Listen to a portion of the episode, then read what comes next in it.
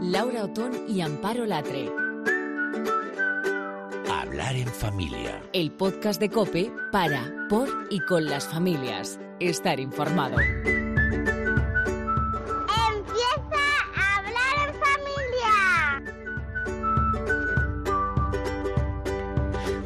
Hola, hola, hola, hola, ¿qué tal estás familia? Nosotras encantadas de recibir mensajes con los temas que tratamos, por lo que está, por lo porque sabemos que, que, bueno, que os gusta escucharnos y también a nosotras nos gusta escucharos. Hola Amparo, ¿qué tal? ¿Cómo estás? ¿Qué tal la semana? Pues mira, sinceramente bien, porque ha sido la última de septiembre, Ah, Laura. bueno. así, así Así de de claro, claro. así de claro te lo digo, porque este mes es de auténtica locura. Así que Pues sí. eh, feliz como una perdida de que llegue octubre y de que vayamos todos un poco más acompasados, por lo menos en cuanto a horarios. Bueno, ya sabes que otros vendrán, qué bueno te harán, acuérdate de eso. Oye, decía lo de los mensajes porque es verdad que las extraescolares crearon expectación, eh, tenía, no sé tú, pero yo el, el- el WhatsApp estaba mm, que echaba humo. Bueno, pues el tema de hoy sin duda es otro temazo de debate, si no es de discusión y si no es, fíjate, de enfrentamiento en muchas casas, por lo menos en la mía, porque hoy hablamos de cómo volvemos a la regulación de pantallas después de la barra libre del verano, total nada. No, desde luego que es un tema que genera mucho debate en muchas familias, por decirlo suavemente, por no hablar de discusión, tensión. Vamos a dejarlo ahí, Resistencia, que en estamos fin. utilizando un lenguaje como muy adecuado. Bueno, y para ello contamos con Rafa Martín, que es colaborador en Empantallados, que es un proyecto además que nos encanta y del que te vamos a hablar mucho. Es experto en alfabetización digital para jóvenes. ¿Qué tal, Rafa? Bienvenido, ¿cómo estás? Muy bien, y vosotras, muy buenas. Pues ya nos ves aquí con nuestras cosas de, madres, de padres. Y es que yo creo que el escenario en todas las casas es bastante parecido. Hemos estado con más flexibilidad durante las vacaciones. Eh, seguramente en casi todas las casas se ha abusado de los móviles, de las tabletas, pues porque había más tiempo. Pero claro, ahora toca apretar ya en los estudios, volver a dormir bien, eh, estar un poco todo más ordenado. Pero a ver, mm, quieren seguir con esa barra libre digital. ¿Qué es lo que hacemos, Rafa? Pues eh, creo que hay que tomar varias decisiones en las casas y la primera no afecta a los niños sino a los padres, porque creo que con el ejemplo eh, se dice mucho. Y Entonces creo que los padres tienen que ir, eh, tenemos que ir por delante, ¿no? Y tienen que ver los hijos que dejamos el móvil aparcado en una zona común y que y que tenemos maneras de estar desconectados. Cocinar, leer, charlar en el salón, preguntarles eh, por el día, etcétera, ¿no? Y luego ya podemos abordar eh, el diálogo, no sé en qué medida, con los hijos en función de la edad, para que entiendan que han cambiado las circunstancias y que, que sí, que es probable que en verano hayamos sido más permisivos, pero que ahora toca, eh, toca otro escenario, que es el del curso. Y para eso mm, creo que hay que hacer una especie de plan familiar de uso digital ¿no? Eh, y que veamos espacios y tiempos libres de móviles, pactar qué días van a poder jugar y cuánto tiempo, y incluso que se comprometan a tener hechas otras tareas antes de, de usar las pantallas. ¿no? Creo que en la medida en que hablemos con los hijos, eh, irán adquiriendo criterio y poco a poco autodominio, que son las claves de la, de la educación digital de los hijos. Eh, Rafa, en algunas familias eh, este tema se aborda con una especie de firma de, de un contrato, un compromiso, ¿no? En cuanto a todo esto que estás comentando. Eh, ¿Qué opinas de este tema y, sobre todo, eh, ¿te parece que de- deberíamos estar los padres también dentro de, de esta firma de, de esta especie de hoja de ruta? Has tocado un punto fundamental. O sea, los, los, los hijos tienen a veces un sentido de la justicia eh, que, que, en fin, que juzga a los padres, ¿no? Y entonces creo, es más, eh, propongo eso, que los padres estemos en el contrato. Se hizo muy famosa una periodista, Janelle Hoffman, eh, con un contrato que hizo con su hijo, que se viralizó y, bueno, y luego lo ha ido explicando en diferentes foros. Creo que es interesante porque es una manera que eh, tener un- una conversación con los hijos, que, que ellos den su opinión sobre los puntos del contrato y que se llegue a un acuerdo, siempre evidentemente con la autoridad de los padres, pero que de alguna manera se ha consensuado y firma por ambas partes. Creo que eso está funcionando muy bien en algunas familias que he visto que lo han hecho. Eh, hay una clave en todo esto que es, la pregunta que se hacen todos, que ahí está mm, también, bueno, pues eh, la respuesta ¿no? a todos estos males, y es cuánto tiempo necesita un niño dedicar a las pantallas en su día a día. es difícil, ¿eh? ¿Cuánto necesitan? Pues sí, al final es en función de qué hacen con las pantallas. Creo que no es tan importante el tiempo, sino el qué, ¿no? Eh, sí que es cierto, antes de ayer o hace unos pocos días salió un, estudio de Lancet que afirmaba que dos horas de gaming, de juegos, sí que presentaba eh, luego unas consecuencias de dificultad cognitiva en, en, un porcentaje no pequeño de niños. Claro, eso dependerá pues el tiempo que, que requieran pues los deberes de clase, eh, jugar con los hermanos, ayudar en las tareas de casa y luego que veamos cómo pueden utilizar los, los smartphones para potenciar algunas aficiones o incluso investigar o hacer cosas del colegio, pero que no sea solo un uso de, de ocio o de escapismo. Claro. Eh, de hecho, es lo que te íbamos a preguntar a continuación. Se puede utilizar el móvil y explicarles, ¿no? Pues para, pues para hacer muchas cosas. Vosotros en Empantallados además lo proponéis así. Aplicaciones, por ejemplo, pues para llevar su horario, eh, aplicaciones, por ejemplo, para tomar apuntes que también tiene, sobre todo yo pienso siempre en clave de más adolescentes que te pueden dar gato por liebre, porque te pueden decir, eh, mamá, que no, no me regañes, no estoy con el móvil, en realidad estoy consultando los apuntes. O sea, que ahí es un coladero, ¿eh? Claro, que cuando tú vas yo vengo. Sí, es que ahí, yo creo que hay, o sea, hay que ir reduciendo la brecha generacional de padres e hijos en el consumo y en cómo entienden ellos el uso de los, de los dispositivos. ¿no? Y hay una parte ahí que podemos aprovechar no tanto por negación, sino por elevación.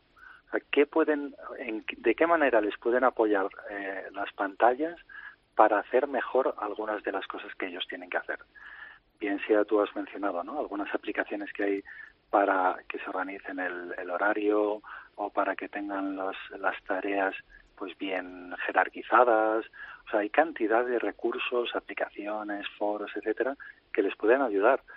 Incluso también para sus aficiones. O sea, que Internet es maravilloso y en la medida en que trabajemos con ellos o que investiguemos con ellos esas aplicaciones que les pueden servir, harán un uso inteligente, un uso adecuado de, las pantallas. Rafa, yo lo que veo es que así en, abstracto, sin tenerlos a ellos delante. eh, tienen que escuchar, ¿eh? Es, es, todo como más sencillo, pero, pero luego, eh, si aterrizamos todo esto, por ejemplo, yo pienso en mis hijos, ¿no? Que, que a los dos mayores les encanta la música y utilizan mucho tanto la tablet como el móvil pues para buscar eh, la música de las canciones que les gustan y ensayarlas, ¿no? Cantarlas. O mi hijo Ángel que afina su guitarra con una aplicación que tiene descargada en el móvil. Pero es que a continuación se pone a jugar con el juego. Entonces, eh, en un instante está utilizando el móvil para algo que, toca y que está bien, pero a continuación, mm, si no estás tú supervisando y por qué no decirlo, aunque es una palabra que no tiene buena fama, controlando lo que están haciendo, a continuación eh, pues pasa a hacer lo que no toca, ¿no? Porque a lo mejor ya ha estado una hora jugando con el móvil. Entonces, eh, para mí como madre eso es lo complicado, ¿no? Porque mm, me veo muy machacona, o sea, me, tengo que poner en una clave que a mí no me gusta y, que me desgasta muchísimo. Sí, efectivamente. Yo, o sea, yo creo que esa es una de las dificultades máximas de los padres actuales.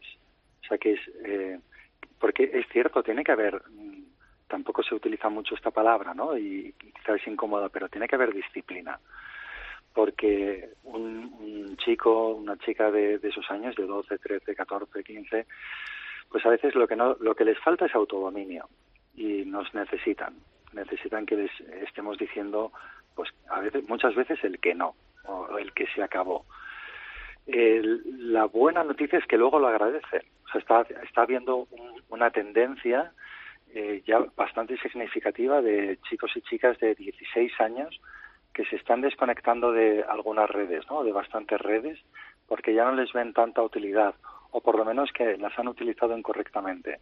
quiero entrevistar alguna, por favor, contacta con, con ellas, quiero entrevistar alguna, pero ya directamente. No, no, está sucediendo, ¿eh? está sucediendo. Ya cada vez lo, observamos más en algunos estudios, como eh, eso, esos chicos eh, piden a sus padres que les guarden el móvil porque tienen que estudiar de verdad. ¿no? Entonces, creo que hay que tener algo de paciencia y bastante de heroísmo para aguantar ¿no? las sucesivas embestidas. Ahí sí que no hay soluciones mágicas. Claro, facilita el que haya diálogo, el que haya conversaciones con ellos, ¿no? Para que en la medida de lo posible que cada vez sean conscientes de que se tienen que esforzar en cortar a tiempo el uso de las pantallas. Mm, yo desde luego mm, lo veo clarísimo que el, la gran batalla con la que tendrán que lidiar nuestros chicos de hoy en un futuro no va a ser ni los idiomas, como fue nuestro caso, o la inteligencia emocional, que ahora se habla muchísimo de ello y es cierto que es importante, pero yo veo que la gran batalla que van a tener que, a la que se van a tener que enfrentar es el, control de pantallas, el aprender a relacionarse con la gente, a mirar a la gente a los ojos, a, a dialogar, a hablar, a escuchar. Mm, creo que va a ser lo más difícil a lo que se van a tener que enfrentar porque porque veo que no, no lo manejan. Analfabetos analógicos. Totalmente, sí. Yo, vamos, pienso que, lo, pienso así, lo veo clarísimo. Pero yo pienso, yo creo que también eso es lo, precisamente lo más apasionante. O sea, que en la medida en que estos chicos, eh, conforme crezcan, tengan objetivos ambiciosos en la vida, eh, y vean que disponen de poco tiempo para conseguirlo, aprovecharán mejor el tiempo. Y a diferencia de nosotros, cuentan con unos recursos y unas capacidades mucho mayores. Entonces, me, gusta verlo en positivo, o sea, que en la medida en que les vamos ayudando a descubrir sus talentos eh, y, percibir en qué, bueno, qué cosas pueden hacer en el futuro, pueden orientar el tiempo en pantallas a acercarse a ese sueño. Mm. Y entonces es tiempo que no dedican a tonterías, ¿no? o, o por lo menos que el ocio lo tienen un poco más sujeto a mí me llama la atención y pues, habéis oído hablar de Fortnite, por ejemplo, ¿no? Bueno, es un juego que es absolutamente multidispositivo y, y engancha mucho, o sea que engancha más de lo que debería, pero lógicamente porque los creadores trabajan para que, la gente conecte, ¿no? O un poco más arriba en universitarios, Netflix, ¿no? El, el CEO de Netflix dijo que él competía contra el tiempo de sueño, eh, que era tiempo que no, no veían series bueno, es una lucha ahí por la atención. Bueno, estamos aquí, estamos aquí dispuestas a conseguirlo. Yo creo que también tenemos que trabajar precisamente para darles esas herramientas. Rafa, se nos han quedado un montón de preguntas, así que te voy a hacer una segunda invitación para que estés con nosotros aquí en Hablar en Familia en otro momento y podamos tratar, bueno, pues los grandes clásicos. Es la primera red social, cuándo, eh, en qué momento y cómo están preparados. El primer móvil, ¿se lo doy ya o no se lo doy? Que también es un clásico cuando volvemos en esta época y y luego cuando nos acercamos también a las Navidades, ¿no? que es, parece que es como un premio, ¿no? las tecnologías se han convertido ya en una especie de, premio social. Así que nada, muchísimas gracias, eh, Rafa Martín. y enhorabuena por el podcast, que me parece que es imprescindible para los padres. ¿eh? Bueno, en ello estamos, intentando llegar a padres y madres. Así que nada, muchísimas gracias. Déjame que te despida como Dios manda. Eh, has trabajado siempre en comunicación corporativa, máster en comunicación institucional y política. bueno, y eres ponente habitual en el ámbito de la educación digital de los jóvenes, colaboras con Empantallados. Muchísimas gracias por atender nuestra llamada. Muchas gracias a vosotras. Hasta luego. Hasta la próxima, Rafa. Adiós.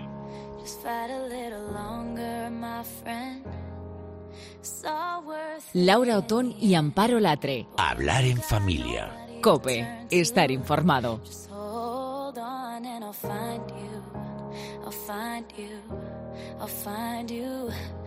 Hold on and I'll find you.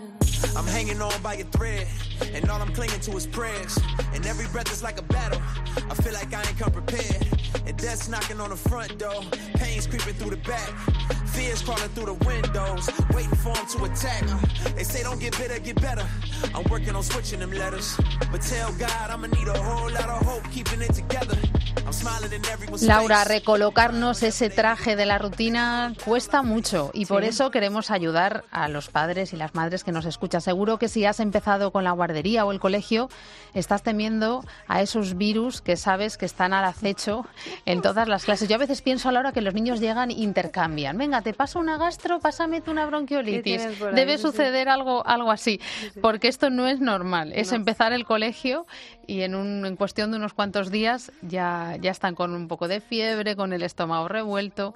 No sé si, es normal o si es normal. pues, pues, no lo sé. Yo desde luego me vengo de hacer un eh, reportaje en un hospital y ya hay unos cuantos ingresados con gastroenteritis, salmonerosis, en fin, que pequeñitos además, todo, pena, todo un clásico. Pero es que es verdad que hay una época que cuando son pequeños pasas más tiempo en el pediatra que en tu casa. Los niños pillan todo, eh, bueno, lo que se ve, como yo digo, a ojo y lo que no se ve, es decir, lo que se ve a ojo de microscopio. Pero es que los padres también nos lo llevamos. Yo no he estado más tiempo mala que cuando ellos eran pequeños, no sé si te acordarás. Sí, sí, desde luego. A mí me pasaba lo mismo. Yo no me ponía enferma nunca hasta que, hasta que tuve hijos. Bueno, pues eh, no sé si igual te suena esto, pero desde luego le hemos pedido a Sergio Barbosa, padre aprendiendo como todos, como nos suele decir él, que nos cuente qué es lo que opina de todas estas cosas.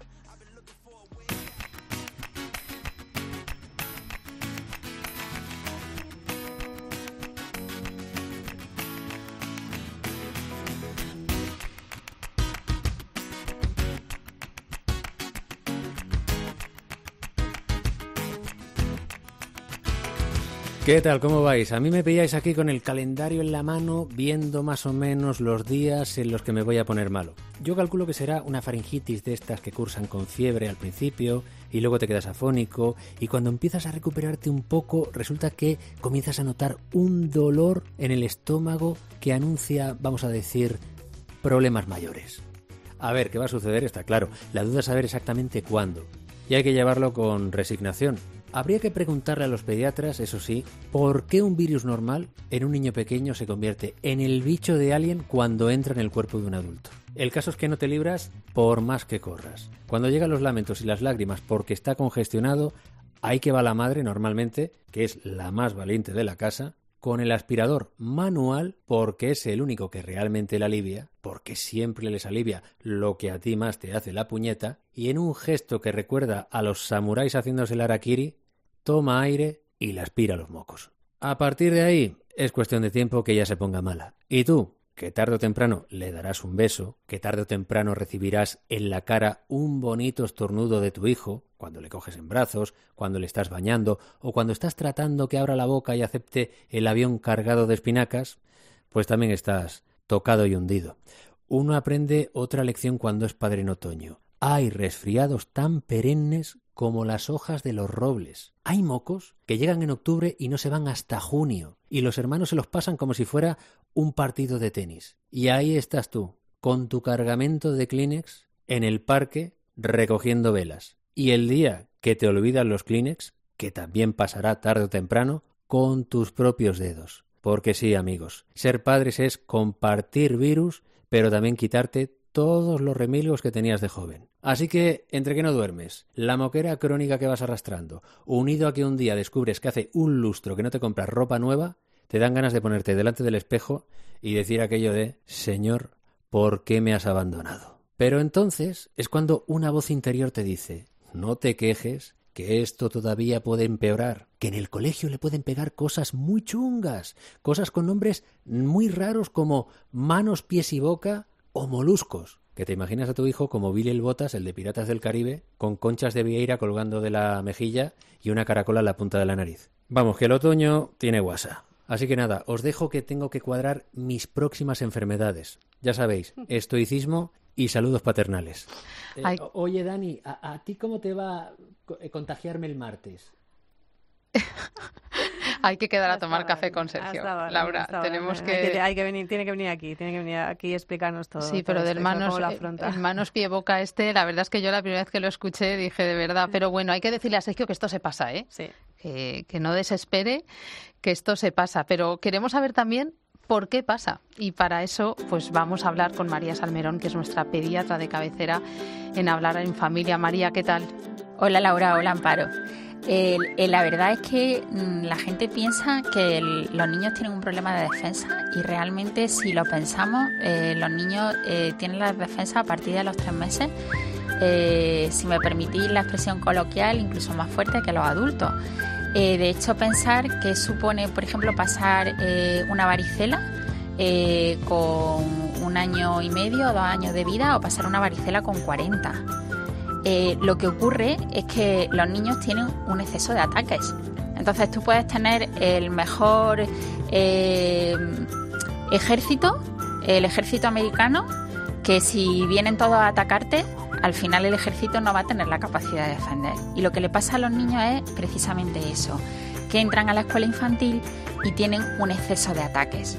Un exceso de ataques que además es necesario para que se forme la memoria inmunológica, es decir, para que el sistema inmune eh, adquiera la capacidad de recordar esos bichos y que cuando tomemos contacto con ellos luego pues nos podamos defender. Y pasa otra cosa, y es que los niños, explícale tú a un niño de un año que lo importante es que se lave las manos, que no intercambie los chupetes y que no se va ver uno a los otros. Eh, es imposible. Hay alguna mamá que me dice la consulta, qué horror. Yo estaba en, la fila esperando a que entrara mi hijo en la escuela y resulta que la profesora le ha, le ha limpiado los mocos con un, con un pañuelo que llevaba en el bolsillo y se lo ha limpiado a varios niños. Claro es que si tú tienes 25 niños, tener 25 pañuelos en el bolsillo para limpiarle a cada uno los mocos es muy, muy complicado. Es decir, se une una falta de higiene, pero que es natural y además que es buena, que no tenemos que, eliminarla, ¿vale? Porque no van a tener una adecuada higiene de manos, porque se van a intercambiar los chupetes, porque con un exceso de ataques, porque eh, están expuestos a muchísimas infecciones. Y luego, ¿cómo se vive desde esa tranquilidad que tú siempre transmites eh, como padres, eh, que los, eh, los, niños se empiecen a poner malos? Porque hablamos de constipados, pero hablamos de diarreas. ¿Tenemos que ir rápidamente al médico o lo podemos gestionar de otra manera? Pues, por un lado digo que mi parte de madre dice que se pasa fatal que el primer año de guardería es horroroso. De hecho, yo tengo un post en el blog que se llama Socorro, los virus de la guardería nos invaden.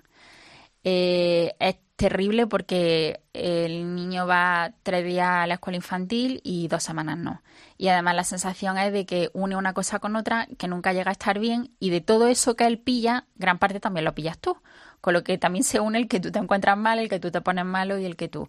Eh, lo que pasa que es verdad que eh, según la patología, y eso sería muy amplio de explicar, pero bueno, en, tanto en el blog como en el libro tenía un apartado de primero auxilio y urgencias pediátricas donde intenta explicar, según la patología, de una forma muy sencilla, hasta cuándo podemos esperar a estar en casa. Pues si dentro de dos días el, bebé sigue teniendo fiebre, lo tienes que volver a traer porque lo tenemos que revisar. Pero claro, hacer un, un barrido de las principales patologías, pues no tenemos tiempo. Eh, estamos hablando de los más pequeños, pero eh, lo que yo percibo también cuando son un poco mayores, eh, ha arrancado el colegio, se incorporan y hay un momento como desde ahora hasta, hasta Navidades que a algunos les da como una pájara, es decir, se empiezan a sentir cansados. Y ya también los padres pensamos, eh, le pasa algo, es que le faltan vitaminas, le voy a dar un complejo, o sea, porque parece que tienes la necesidad eh, y yo muchas veces pienso, ¿será solamente fruto del cansancio porque es una manera ellos también de manifestar que vienen del verano, que han estado estupendamente y que ahora están cogiendo otra vez la rutina? Y no solo eso, sino que hay niños que desgraciadamente son ministros, en el sentido de que tienen un horario laboral de 8 de la mañana a 10 de la noche. ¿Quién no se cansa con ese horario laboral?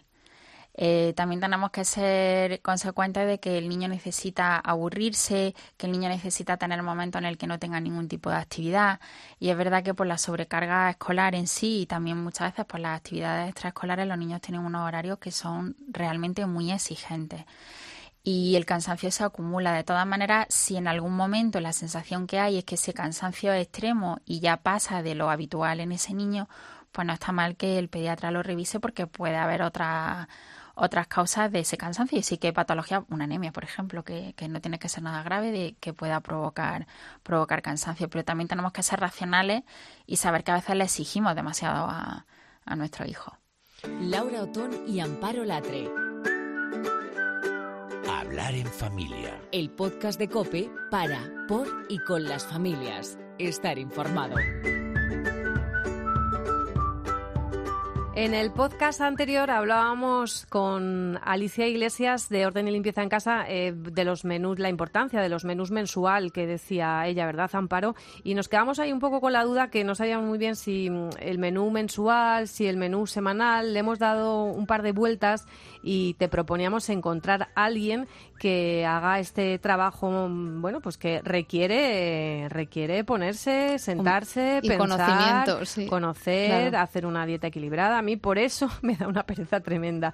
Entonces, esta fórmula de buscar a alguien que nos facilite un poco nuestro trabajo me parece una fantástica idea. Mira, para las cosas que nos dan pereza, si puede venir alguien y darnos lo hecho, y ayudar un poquito, un mm, poquito. Te quitas la pereza de, de la cabeza y es precisamente lo que vamos a intentar en hablar en familia, donde siempre queremos dar soluciones, pues eh, para que esto no te dé pereza, hemos eh, invitado esta semana a Rita de Domus con una aplicación que es increíble para organizarnos y que nos ofrezca cada semana eh, un menú diferente. Rita, ¿qué tal? Hola, ¿qué tal? Muy bien. ¿Qué son estos menús? Pues a ver, la idea, ya sabéis que detrás de Domus la idea siempre es organizarse para disfrutar. Entonces, la idea es que tengamos con un poquito de organización, nos preparemos el menú de la semana, podamos hacer la compra que necesite ese menú y ya durante la semana podamos estar más relajados y aprovechemos las cenas que tengamos en familia para disfrutar con los nuestros. Para aquellos que no sean perezosos y que quieran hacerse su menú semanal, eh, ¿qué claves das tú? O sea, para ponerse a hacer ¿Qué el que menú. tener en O sea, cuenta, ¿qué hay que no? tener en cuenta? A Hoy os traigo cinco claves para elaborar un menú sela- eh, semanal saludable, pero luego a partir de la semana que viene, ya si queréis, os traigo el menú y así lo hacemos todavía más fácil. Perfecto. Fenomenal. Pues lo fundamental es que hay que comer de todos los grupos de alimentos. Al final esto es muy sencillo y es que no hay ningún alimento que tenga todos los nutrientes que necesitamos, con lo cual lo ideal es comer de todo, que comer incluso grasas. Lo que pasa es que hay que comer cada cosa en las cantidades que se requieren. No hay que ponerse morado, por supuesto, de mantequilla y luego no comer verduras, pero sí que es importante saber que hay que comer de todo. Y además, idealmente, y este es el segundo consejo, incluir todos los alimentos o todos los grupos de alimentos importantes, digamos, en cada comida. Esta es la teoría que hay detrás de- del plato saludable de Harvard, que dice que lo pone de una forma muy gráfica y muy sencilla. Al final dice, hay que tener la mitad del plato de verduras y frutas, la otra mitad que sea un cuarto de proteínas, un cuarto de cereales, de cereales u otros hidratos. Entonces, con esto ya tenemos, digamos, un plato combinado, una imagen que puede ser un plato combinado o puede ser un primero verduras y el Claro. segundo proteínas con hidratos. Pero que, que sepamos que más o menos la mitad verduras y luego repartirnos entre las proteínas y los hidratos, idealmente en cada comida. ¿Qué más? Eh, lo que os decía antes, es muy importante eh, la cantidad. Entonces, nos recomiendan los expertos comer cinco veces al día con cantidades moderadas y, y así no llegamos con ansiedad ni con muchísima hambre a la siguiente comida. Por supuesto, hacer comidas fuertes y luego ya picoteos más de... El almuerzo, la merienda. Sí, entre horas. Y no- eso de, no de lo que yo lo he escuchado alguna vez, lo que te quepa en la mano es un poco para tener idea, ¿no? Es un- Para tener idea de las medidas. La Cuando medida. dicen a lo mejor, por ejemplo, dos eh, cinco piezas de fruta o verdura al día, pues para que te hagas un poco idea de la, medida, me- de la medida, una buena fórmula puede ser lo que te quepa en la palma de una mano. Claro, además cada uno, unos somos más grandes y otros más pequeños, ¿no? Y la mano también. varía. Es muy importante.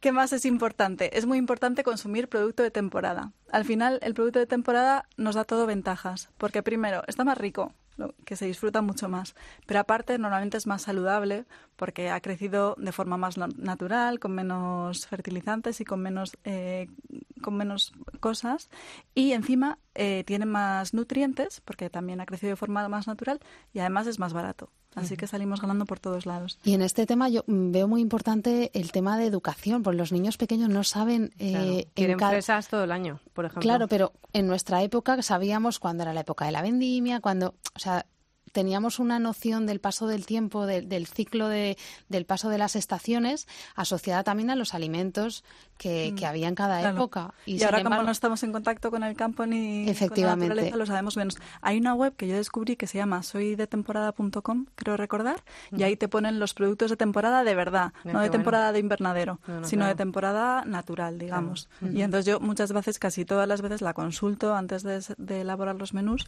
para saber qué es lo que hay que incluir en el menú. Y por último, pues nada, recordar que el momento y la preparación también importa. Es decir, eh, no es lo mismo tomar un frito a la hora de la comida que a la hora de la cena. Cuando nos vamos a dormir, pues obviamente vamos a gastar menos calorías. Entonces, todas las cosas que vayamos a comer durante el día que sean de una aportación calórica mayor, pues mejor en la comida, En la que en la cena. Lo que pasa que es verdad que esto lo hemos hablado en otras ocasiones que muchas familias por la tarde se hace deporte y también vienen del colegio que o, o del colegio o del gimnasio o del deporte que hagan que se comerían como yo digo, una vaca con los cuernos Lo que les incluidos. pongas por delante. Entonces, claro, esto de, de la cena, eh, bueno, hay que gestionarlo también cada uno, ¿no? Claro, Conociendo a sus hijos. Hay que adaptarlo a las necesidades de cada uno y como además hemos dicho que lo ideal es incluir hidratos en todas las comidas, pues Claro. a los niños se les pone extra de hidratos, Claro, y- extra de pasta y ya está. Y nosotros vamos reduciendo el hidrato de carbono que ya sabes dónde Porque se no acumula sé, también. no sé en tu caso, Laura, pero como nos pongamos los padres a comer lo que es capaz de comer No, un no, no, adolescente, no, no. mm, nos podemos morir de verdad, porque Claro. eh, Que a, a mí siempre hay una frase que me dicen, mamá, ¿vas a cenar? Y yo digo, "Pues siempre ceno, pero deben tener eh, la idea de que, de que ceno de que tu cena no es ligero, cena. ¿no? Yo sí, claro que sí, nos sentamos todos juntos, cenamos y tal, pero siempre me dicen, mamá, ¿tú vas a cenar? Y yo digo, como siempre, claro que sí.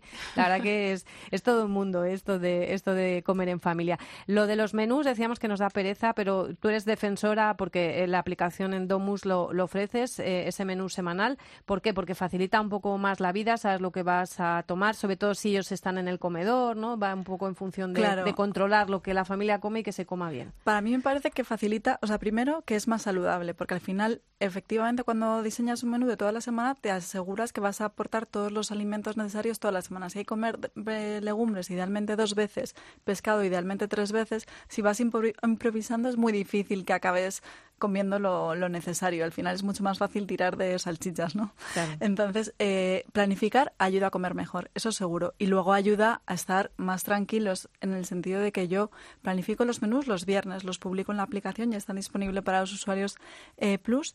Y de ahí yo luego el sábado hago la compra. Entonces, el resto de la semana, el día que tengo que salir volando, porque no me da tiempo a hablar ni con nadie, ni con la persona que nos ayuda en casa, ni con marido, ni, ni, ni con mi marido, ni con nadie, si no llego a cenar, ya la- todo el mundo sabe lo que hay que tomar para cenar. Si no llego a comer, igualmente, ¿no? Entonces, al final, eh, cuando lo planificas, tampoco depende solo de que alguien tenga la idea feliz de que qué vamos a comer, sino de Oh, que el que claro. esté en casa va a poder preparar la cena sin tener Pues, que... O si es en mi caso, que son un poco mayores, pues a lo mejor les Los puedes decir hijos, directamente claro. Esto algo es lo que hay que facilito, preparar. porque también estos menús son fáciles, ¿no? de Claro, hacer. Es fácil para toda la familia y, y que sea saludable. Bueno, pues entonces la semana que viene Rita Alonso de Domus se compromete a traernos un menú para que nos organicemos. Genial. Entonces, bueno, vamos a ver también qué feedback tenemos eh, con, con la gente y a ver qué nos, qué nos van contando, porque eso es importante, que sobre todo es ayudarnos, como decíamos, y que no nos dé pereza, Amparo, ya no, te- ya no vamos a tener excusa. y si da pereza, pues hay que buscar que otro lo haga, es así. Esta temporada nos hemos propuesto escuchar a padres y escuchar también a, madres, ¿no? Esa desdramatización de la maternidad. Fíjate que hemos hablado de estos menús y se trata de comer mejor, pero oye, también tranquilos, ¿no? Porque hay días que no se puede. Yo por lo menos eh, ese menú tiene que ser con cosas muy sencillas, ¿no? Es lo que planteamos. Y claro, ves cada cosa por ahí publicado con una buena pinta que dices, yo no estoy a la altura de, de esas expectativas y hay gente que sufre. ¿eh? No, porque además, aunque intentes que lo que otros cuentan no te afecte, Sí. hay veces que tanta creatividad y originalidad, a las que somos más de sota, caballo y rey, de hoy sopa, mañana crema y pasado pasta, pues es que al final te abruma, ¿no? Sí, y de todas formas, eh, somos muchas las que somos sota, caballo y rey. Ay, qué alegría me das, qué alegría me das. Sí, como por ejemplo eh, Margarita García, Marga García, que es periodista, que ahora se dedica en cuerpo y alma a cuidar de, de sus dos peques, muy peques, y que solo puede mandarnos notas de voz desde el baño. Y que nos encanta. Hola, amiguis de Hablar en Familia. Saludos desde el baño de mi casa. Sí, el sitio menos glamuroso desde el que entrar a hablar en la radio. ¿Y por qué? Lo explico para quienes no me conozcáis. Tengo dos hijos. Tengo una bastante recién estrenada maternidad. La mayor, Mini Margui, tiene 21 mesecitos. Y el segundo, que está aquí mirándome con una sonrisa de oreja a oreja, eh, la sonrisa de mi bebé Felipe, que tiene tres mesecitos, casi cuatro. Y estoy encerrada con él en el baño porque no quiero que mm, mi otra linda criatura se despierte, porque está echándose la siesta. Pues bien, desde el baño os comento que mi vuelta al cole se está complicando bastante. En el sentido siguiente, mis hijos no van al colegio, pero yo tengo esa mentalidad como de volver a empezar, ¿no? Que se me ha quedado ahí como grabada. Volver a empezar otra vez, el típico anuncio del corte inglés. Y yo me propuse este curso empezar con buen pie el tema de las comidas. Mi marido ha perdido unos kilitos este verano, yo he cogido unos demás y he dicho, esto no puede ser, vamos a equilibrar un poquito, vamos a comer mejor, pescadito que nos hace falta, que comemos muy poco. Pues bien, y yo dije, Margarita, mucho tiempo así como para andar montando el menú no tienes. Echa mano de Google, de Instagram, de las redes sociales, que hay mucha madre que ya lo ha hecho. Pues bien, ¿Cuál ha sido mi sorpresa? Que me he dado cuenta que la gente come y cena cosas muy chungas, cosas muy elegantes. Brocheta de salmón con piña y quinoa. Oye, pues a ver, que está muy bien. Tosta de salmón y aguacate. Muy económico el aguacate. Y yo me pregunto, queridas amigas y amigos, de hablar en familia, ¿cenáis alguien sándwich? ¿Tortilla francesa? O me he quedado yo así como muy pasada de moda. Y luego no he encontrado ni rastro de hola, lentejas con chorizo, hola, arroz a la cubana. ¿Qué pasa? Que están prohibidos. No sé. Yo creo que voy a ir a preguntarle a mi Thermomix que lo, lo único que le falta es hablar. Me lo da todo hecho. Entonces, si me quiere proponer alguna receta pijera, la Thermomix me da las instrucciones. Ya os iré contando, amiguis, cómo va mi menú semanal. ¿Qué tal el vuestro? Contestadme, ¿tenéis sándwich? Venga, que se me está alterando el muchacho. Hasta otra. Pues sí, yo cenamos sándwich. De vez en cuando hay pizza, hombre. Al principio no les gustaba porque decía, esto es merienda. Yo me una pequeña decía, esto es merienda. ¿Cómo que va a ser merienda? No, no, no es merienda. Esto es una cena en toda regla con proteínas. Y sobre todo si lo hacen ellos les hace mucha ilusión. Así que claro que es una opción. Sí, mira, yo te digo una cosa, Amparo, y te la digo porque tengo más años que tú y unos cuantos más, ¿eh? Y yo me puse a la tarea de ser madre perfecta, pero por el camino me he dado cuenta que esa perfección no existe, que es imposible. Madre multitarea, madre hipermadre, madre soy la mejor, nada, nada, fuera etiquetas. La maternidad es un camino largo, pero lo más importante es que es una carrera de fondo.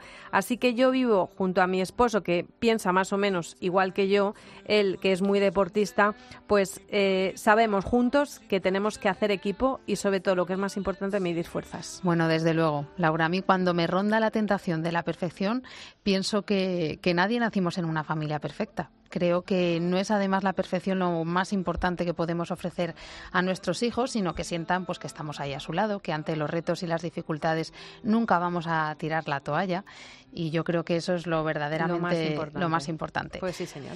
Bueno, pues nos despedimos, si te pues parece, recordando que, que, yo me llamo Amparo Latre y esto es Hablar en Familia. Y que yo soy Laura Otón y que recuerda que puedes ponerte en contacto con nosotras en loton.cope.es o a latre.cope.es. Nos escuchamos. Ah, y acuérdate de compartir, que rule, que rule. Que rule, que rule.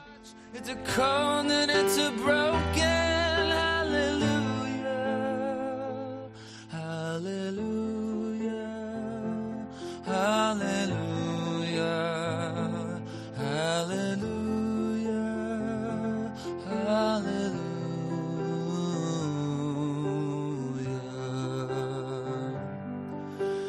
was a time you let me know what's real and going on below, but now you